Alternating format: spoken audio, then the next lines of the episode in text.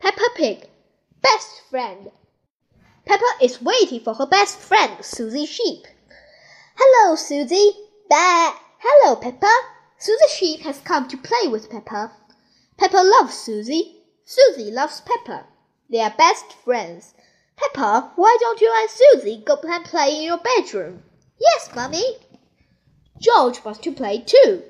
Peppa and Susie love playing in Peppa's room. So does George. No, George, this game is just for big girls. Go and play with your own toys. Peppa and Susie want to play on their own. I'm a tiny little fairy princess. I'm going to wave my magic wand and turn you into a frog.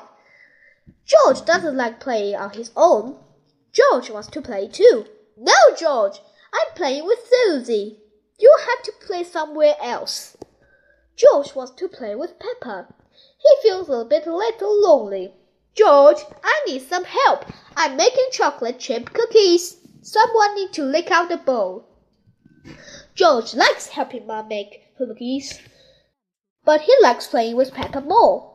I want to be a nurse. I want to be a doctor.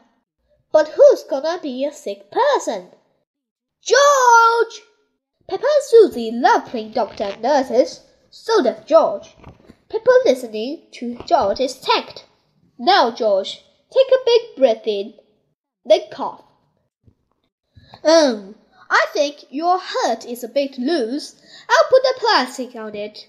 Bah! Open wide, please. Susie takes George's temperature. Oh dear, you are very, very hot. I think you have to stay in bed for three years. Daddy Pig has come to find George. Oh no, what's wrong with George? Don't worry, Daddy. It's only a game. George is our patron. Oh, I see. Can the patron have a visitor? Just for a little while. He might get tired. Cookies! Yes, they're for George. He's the medicine to take him feel better. Um, excuse me, doctor. Can you help me? I have sore tummy. That tickles. I can hear it rumbling. I think you're hungry, Daddy. Then I think I need lots of cookies to make me better. And me, and me, and me. The end.